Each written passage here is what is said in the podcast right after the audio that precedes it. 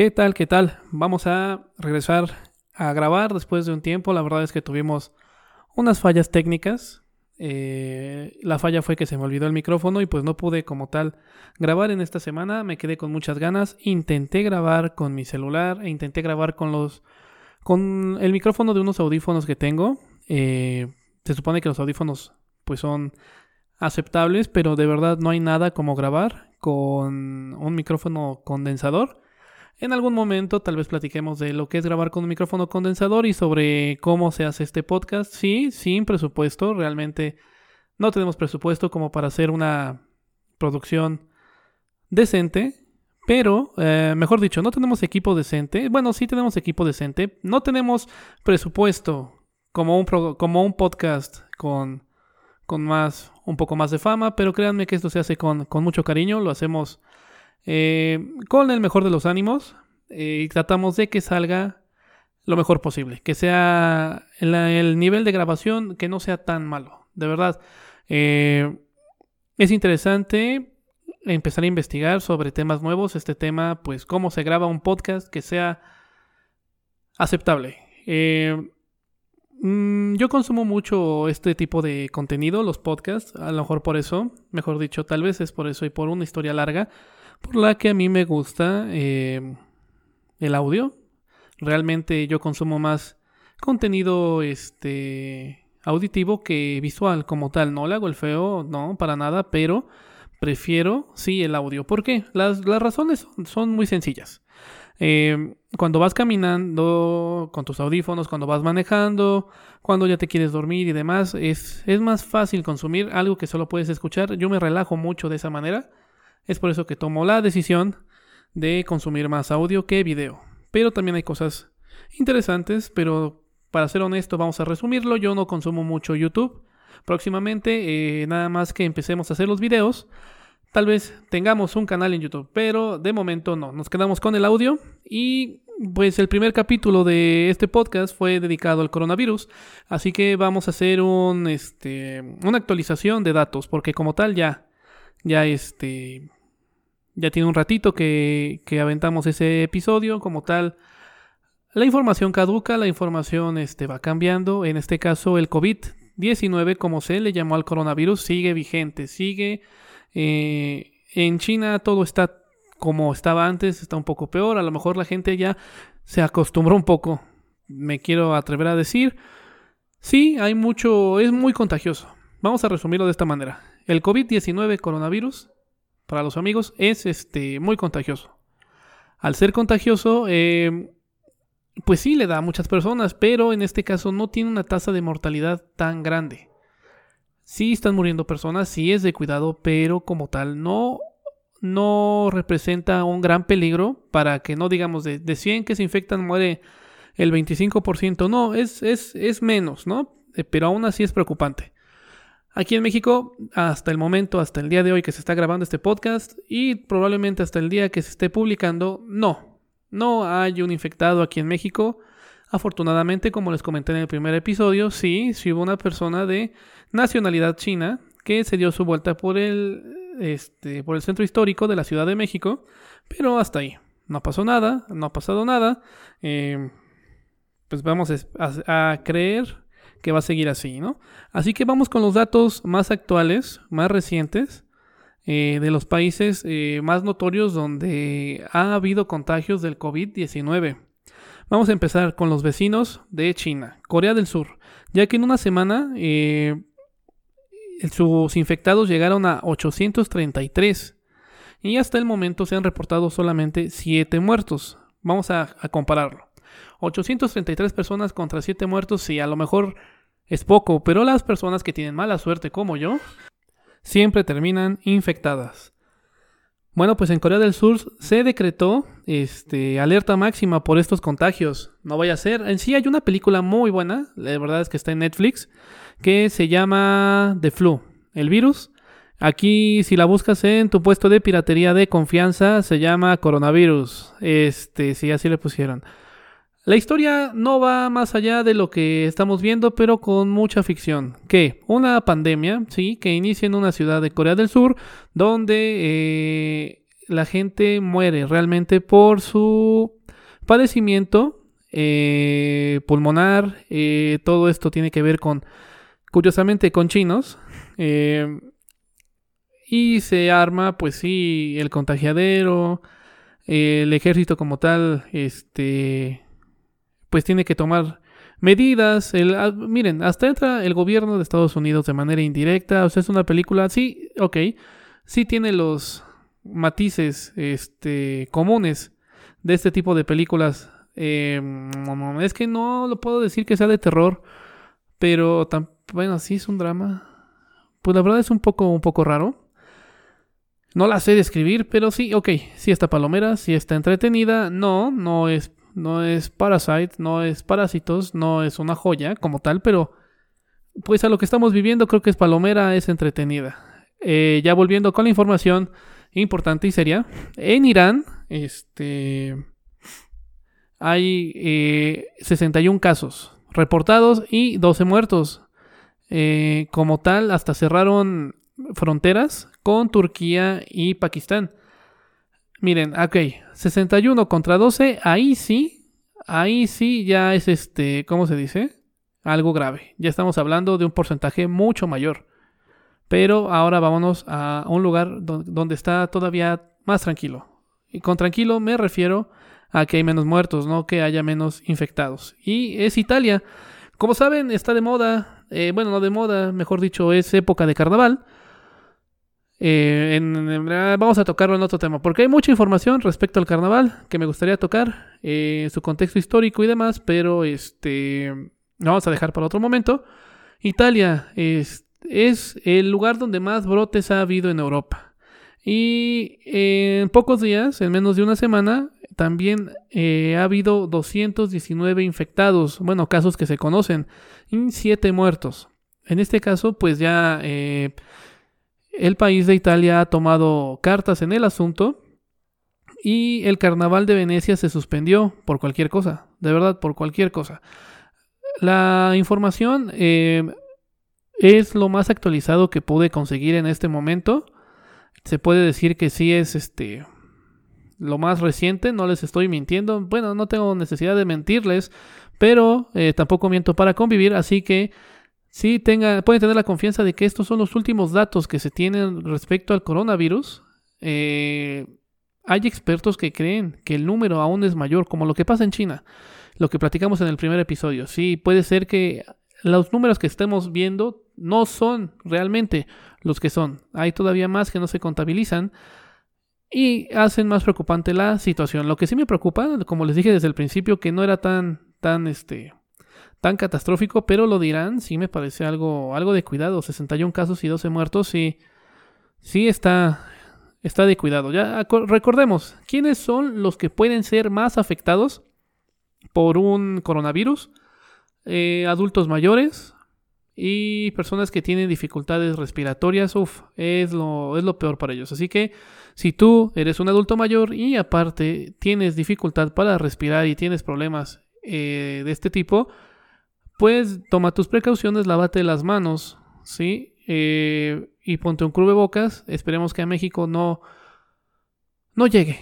Eh, científicos de la UNAM decían que no tardaba en caer aquí el coronavirus. Ah, no creo que haya alguien que lo espere. Pero esperemos que no, realmente no. Imaginemos, eh, eh, yo sé que en redes sociales, en los medios oficiales y en los medios informativos que tenemos aquí en México, pues nos pintan siempre que el país es tercermundista y demás. Ok, tal vez sí, tal vez no, pero a lo que voy es que este tipo de pandemias, este tipo de virus, este tipo de contagios pueden poner en jaque a cualquier país, así sea de primer mundo. Eh, y aunque no tenga una mortalidad tan alta, vamos a decirlo de esa manera, pone en jaque. ¿Por qué? Porque si tú tienes un hospital y no se da abasto, y tú tienes muchos hospitales pero no se dan abasto y te supera, y el, mismo personal médico se enferma, entramos en un círculo vicioso del que ya no es tan fácil salir. Así que lo importante es prevenir en vez de lamentar. Así que la Organización Mundial de la Salud eh, señala que hay posibilidad de que esto se convierta en una pandemia. No dicen que ya lo sea, no, pero es posible que sí, que se convierta esto en una pandemia. Eso es lo que me causa a mí intriga. Miren, ya vamos 10 minutos hablando del coronavirus, solamente era una actualización de información y ya me pasé. En sí vamos a tocar otros temas en este momento, como lo que pasó en esta jornada en el fútbol mexicano. No, no vamos a hablar sobre fútbol, vamos a hablar sobre la protesta que hizo Rodolfo Cota. Rodolfo Cota es el portero de León. Así es, el León, el que juega en León, eh, que su mascota es un león. Ellos, que son de León, Guanajuato, los leones, sí. Eh, ya nos quedó claro que son leones. Bueno, vamos a decirlo de otra manera. El equipo verde, donde hay muchos productos de piel en su centro. Ok. Él es portero de ese equipo. Ese equipo pertenece al Grupo Pachuca. Rodolfo Cota, en su momento, estuvo en el Club de Fútbol Pachuca, en Los Tuzos. Fue aprendiz de Miguel Calero, en paz descanse. Sí, fue un ídolo. Vamos a dedicarle también un, programa eh, en su momento. Pero no, no, es este. Bueno, ¿qué hizo en el partido que, que disputó contra el Necaxa? Pues en forma de protesta se quitó la, la playera y tenía abajo una playera blanca con una imagen estampada. Esta imagen es una mujer eh, que se encuentra, vamos a decirlo de esta manera, se encuentra tirada, ensangrentada. Esta mujer tiene la forma de del país. Vamos a, eh, la figurita que, que, tiene nuestro país. Este, vamos a, imagínenlo así, es una mujer que está em, tirada con los pies mm, un poco doblados, haciendo la, la puntita donde está este Yucatán, por así decirlo, con los brazos extendidos en manera de curva, es lo que hace a Baja, Baja California, y su cuerpo ensangrentado está abajo del centro del país. Eh, como tal, en redes sociales eh, la pueden buscar. Eh, si no, la vamos a publicar en Twitter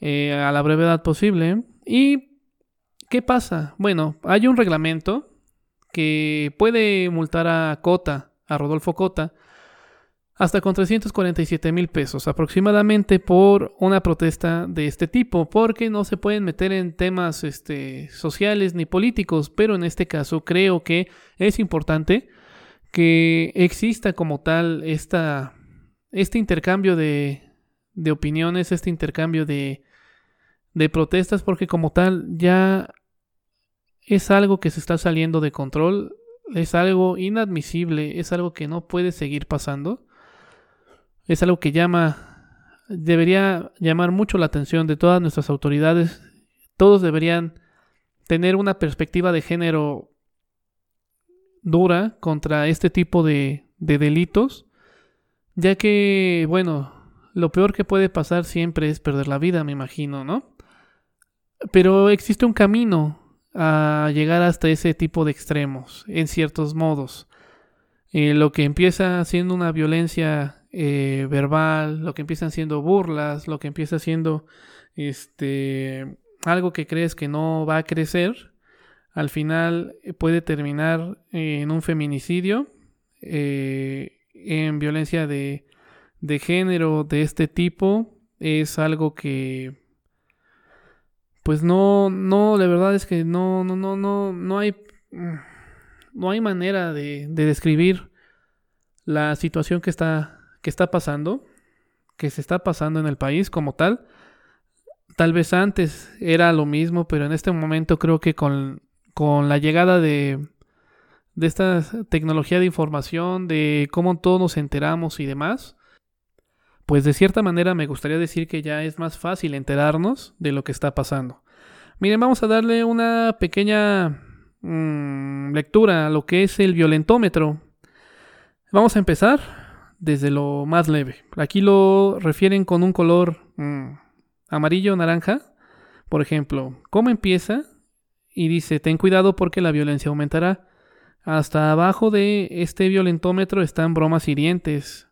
Después sigue chantajear, mentir, engañar, ignorar, eh, celar, culpabilizar, descalificar, ridiculizar y ofender, humillar en público. Ahí se acaba nuestra primera etapa donde dice que la violencia va a aumentar.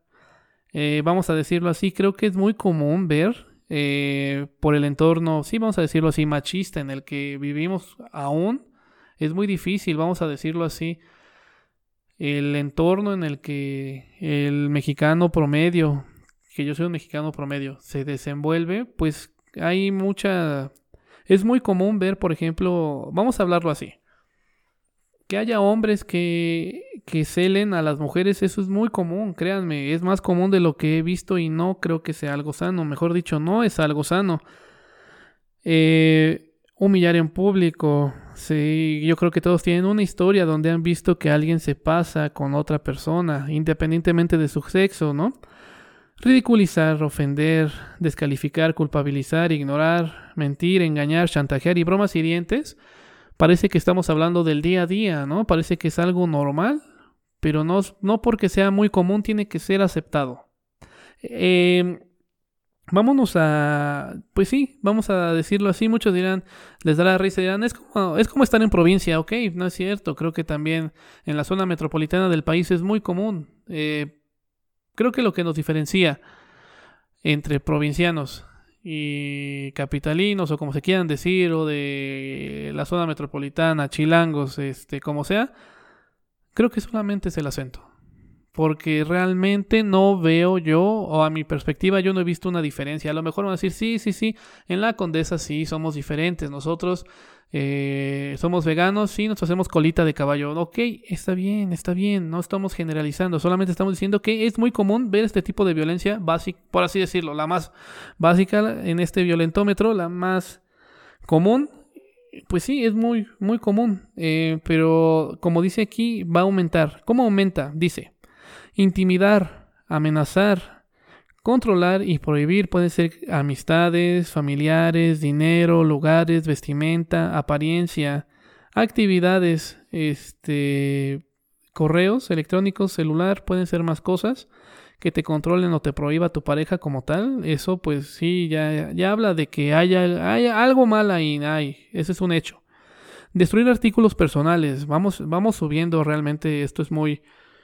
Es como una escalerita y parece que si tú no permites los primeros escalones, va a ser difícil tal vez que, que te encuentres en esto. Es importante que como víctima, en este caso, eh, hagas lo correspondiente para poder evitar este tipo de situaciones, ya que uno no sabe realmente con quién está. Uno no sabe con quién está. Es lo que vamos a resumirlo de esa manera. Uno no sabe con quién está.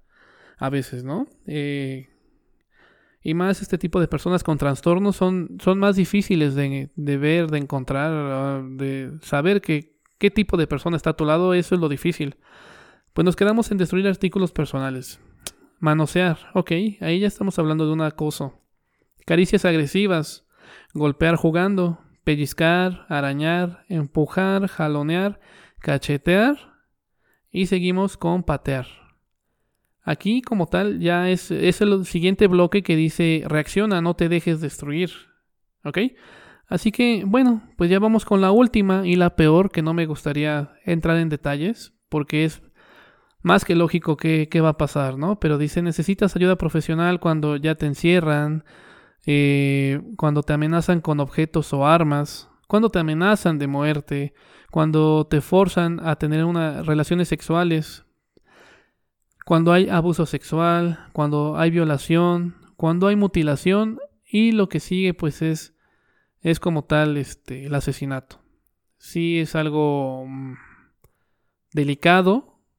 Tal vez a veces sí este podcast quiere ser pretende ser un proyecto de improvisación, de comedia a veces, de un soliloquio de pensamientos al aire. Eh, tengo que confesarles que este podcast no, la mayoría de las veces, de las pocas veces que van, no tiene un guion, solamente tiene ideas en general, así que pues agradezco su paciencia, eh, su ese entendimiento que, le dan en este caso al autor para escuchar toda esta verborrea, pero en este caso pues sí me gustaría, me, me gustaría compartir lo que está pasando, creo que todos ya lo sabemos, todos estamos conscientes de lo que de la situación, todos sabemos lo que pasa con con este tipo de violencia que ha venido creciendo año con año, que no solamente se da en Ciudad Juárez, que no solamente se da en ciertos municipios del Estado de México, que se puede dar en cualquier momento, en cualquier lado, creo que todos.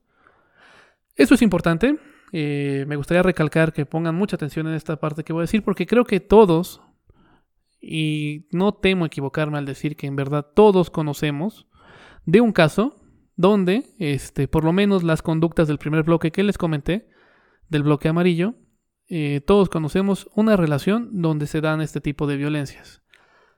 Todos lo conocemos y a veces este, son los paradigmas sociales los que dicen, no, mm, no pasa nada, es normal, tú te lo ganas, o es por tu bien, o cosas raras así y que son inadmisibles, pasan. Eh, no significa que, que, sean aceptables. No sé si me explique, pero eh, a lo que voy, de verdad, no podemos permitir que esto siga pasando.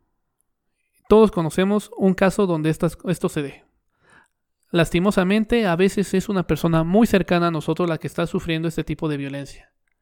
Pero no nos atrevemos a hablar con esta persona. A lo mejor esta persona que está sufriendo, que está siendo violentada, solamente quisiera ser escuchada o solamente quisiera en determinado momento que le dijeran, oye, no estás sola, que le dijeran, oye, pues ¿por qué no haces esto? ¿Por qué no esto? ¿O por qué no el apoyo? Oye, necesitas hablar con alguien.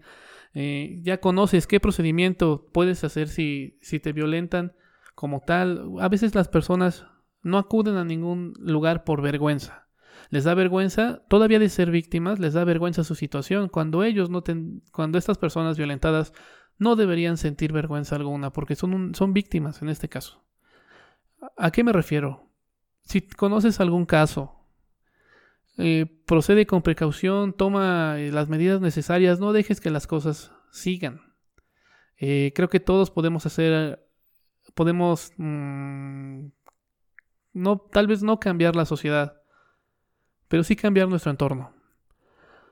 Hablando de cursos como tal, bueno, hablando de derechos humanos, hay cursos que apenas descubrí en la página de la CNDH. Si tú pones en Google o donde tú uses si ti te gusta el DuckDuckGo o cualquier buscador que sea de tu preferencia, buscas cursos CNDH. Eh, acabo de descubrir que tienen una amplia variedad en cuanto a temas de derechos humanos. En este también tienen perspectiva de género eh, y demás temas eh, interesantes. Eh, son completamente gratuitos, es lo que veo, y están abiertos al público en general. La verdad es que estamos tomando unos cuantos cursillos, hay por periodos. Este periodo como tal se abrió mm, el 21 de febrero. Hay periodo después, en abril, no se preocupen, no se aceleren. creo que hay tiempo para todos para hacerlos. Pero echen una checada, creo que es importante y difundir este tipo de información para eh, lograr tener una perspectiva de género más amplia, para vencer esas costumbres, para vencer ese, ese tipo de, de pensamiento retrógrada que traemos a veces de manera subconsciente. Porque así es, así crecemos.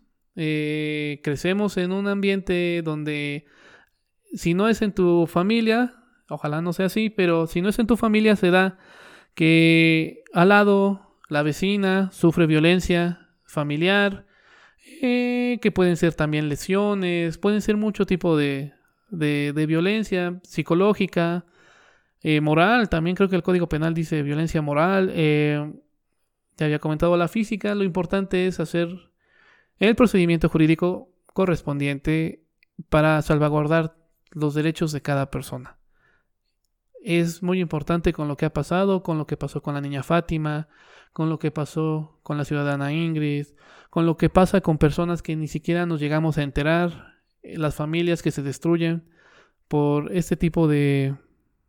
Es que son personas, no son ni siquiera trastornadas, yo creo que son personas tal vez enfermas o no sé, realmente no, no, no puedo decir en este momento si existe algún motivo válido para ellos decir estoy enfermo mental o algo así. Yo creo que no, yo creo que nada es, nada justifica este tipo de, de cosas. La verdad es, es inadmisible, es, es completamente fuera de, mm, como dicen en los mismos pueblos, no es de Dios, no, no, no, realmente es algo es algo muy grave, pero creo que todos, todos podemos poner un granito poco a poco, educar eh, de esta manera de con la igualdad de igualdad, perdón, igualdad de género es importante. Es difícil y pues mientras no se haga algo no va a cambiar. Duele. próximamente vamos a tener un anecdotario donde les contaré de muchas historias que me han contado, que, se que he visto de cerca tal vez, sobre cuestiones de la vida diaria que uno no toma en cuenta. No, no va a ser casos de la vida real, tampoco, no va a ser la Rosa de, la de Guadalupe, ni siquiera va a ser como dice el dicho. Pero son historias que van a, cambiar nuestra perspectiva por el giro de trama que, manejan. Pues es una lástima, es una lástima realmente que esto esté pasando. Pero, bueno, ¿qué, ¿qué, es notable con esto? La unión como tal de, de las personas con lo que va a pasar el 9 de marzo.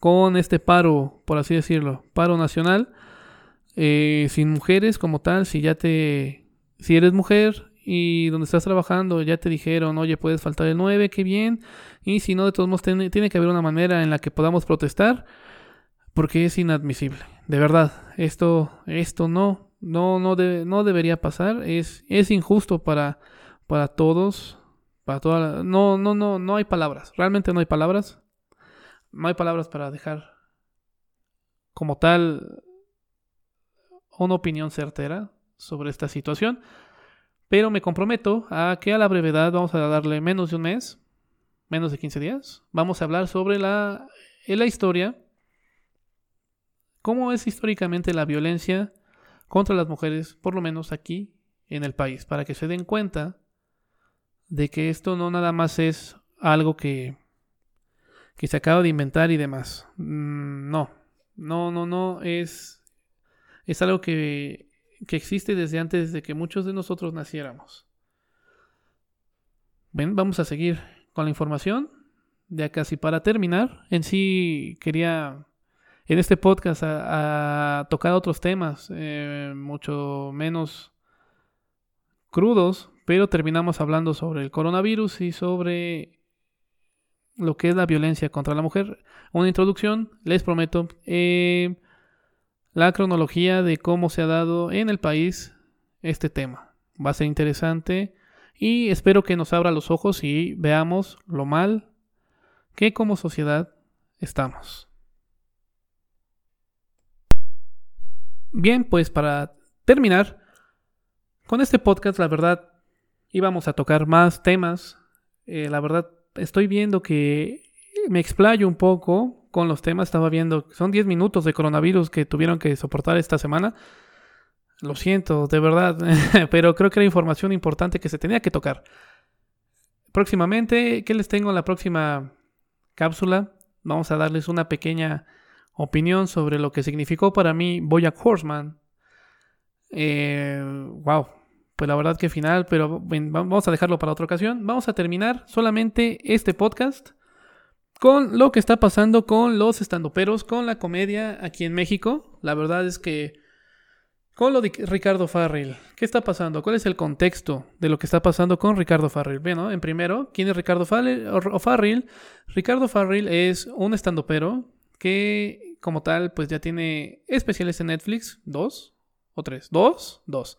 Él es el que grabó el Line from Pachuca, donde hace un chiste eh, sobre pedofilia. Sí, hace un chiste que dice que pues ve un niño en un parque brincando y que lo excita y demás. No, vamos a dejarlo hasta ahí, ¿ok? Miren, eh, Germán Gese dijo que el humor es el último rincón en el que se puede esconder un hombre. Eso es lo único que voy a decir a favor de esto vamos a tomar como si es humor, realmente sí, y es lo malo, la interpretación.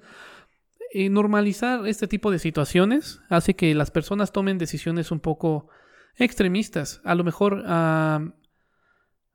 que se haga común un tipo de, de tema lo normaliza. En este caso, pues no, no puede ser normalizado o no debería ser normalizado el tema de la pedofilia, pero hay que entender ¿Qué es un problema? Realmente sí, sí es un problema. porque los vulnerados son niñas, niños, adolescentes? Y no, no, también como el tema anterior es inadmisible. Ok, pero Ricardo Farrell es un comediante, a eso se dedica a hacer este chistes. La comedia puede abarcar cualquier tema. No lo estoy defendiendo, no. Pero hay que tomar en cuenta que muchos comediantes salieron a la defensa de Ricardo Farrell. Hay como que una pequeña revolución entre este, este gremio de personas que usan relojes Casio. Si no me creen, chequenlo. Todos usan Casio. Yo usaba Casio antes de, de ellos. Porque los relojes Casio son, son muy buenos. De verdad es el Xiaomi de los relojes. Tienen un cronómetro, tienen temporizador, tienen lucecitas. La pila le dura toda tu carrera universitaria y todavía en lo que acabas la tesis. Son, son relojes de verdad muy buenos. Eh, pues la mayoría de estandoperos usa relojes Casio. Eh, nada tiene que ver con lo que estábamos hablando, pero también el muy famoso estandopero, el tío Robert, eh, salió a la defensa de, de Ricardo Farrell por este tema de, sobre ese chiste. hay como tal personas que no están a favor de este tipo de comedia y yo lo que puedo sugerir es que si no te gusta un tipo de contenido, lo más recomendable es que no lo consumas.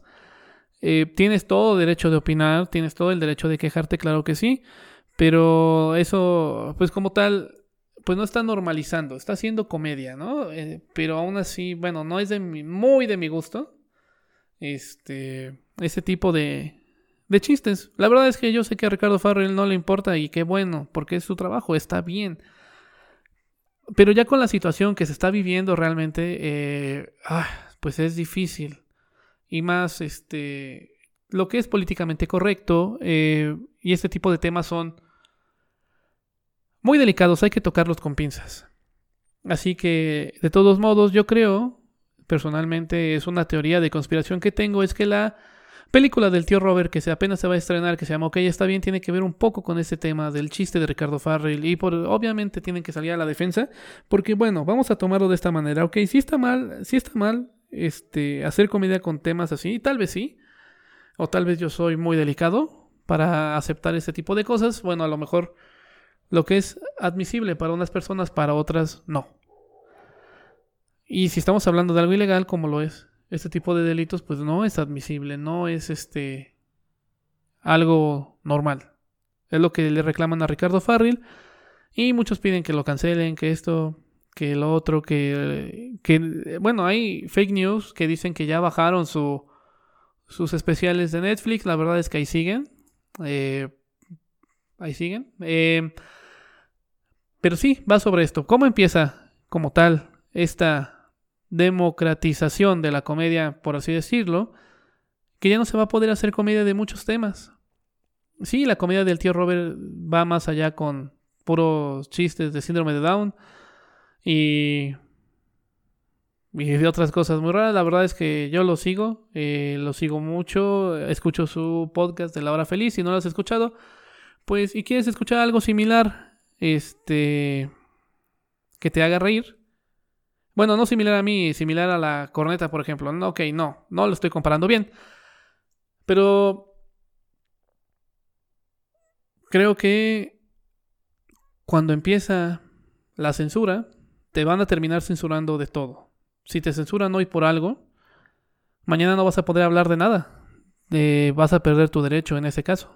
Eh, así que no, no a la censura, Mm, tenemos una libertad de expresión, no a la censura, lo repito, pero, pues bueno, también si ves contenido así, es como el cine, no tiene que ser políticamente correcto. ¿Por qué? Porque vamos a ver situaciones que no necesariamente son reales, que es entretenimiento. Así que, pues la comedia debe ser lo mismo en sí.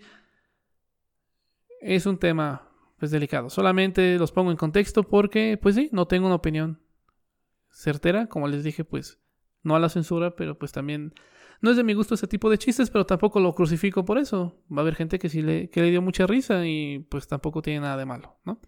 Así que bueno, cerramos este mediocre podcast el día de hoy con ese tema y pues lo dejamos hasta ahí. Hasta ahí, ya ahora sí ya tengo el micrófono conmigo, ya tengo la computadora, ya tenemos eh, el equipo necesario para seguir generando contenido, opiniones sin importancia Gracias por tu tiempo, de verdad lo, valoro mucho, así como valoro tu like y que cada que se publique contenido pues le des una, una checadita. Disculpen por los treinta y tantos minutos.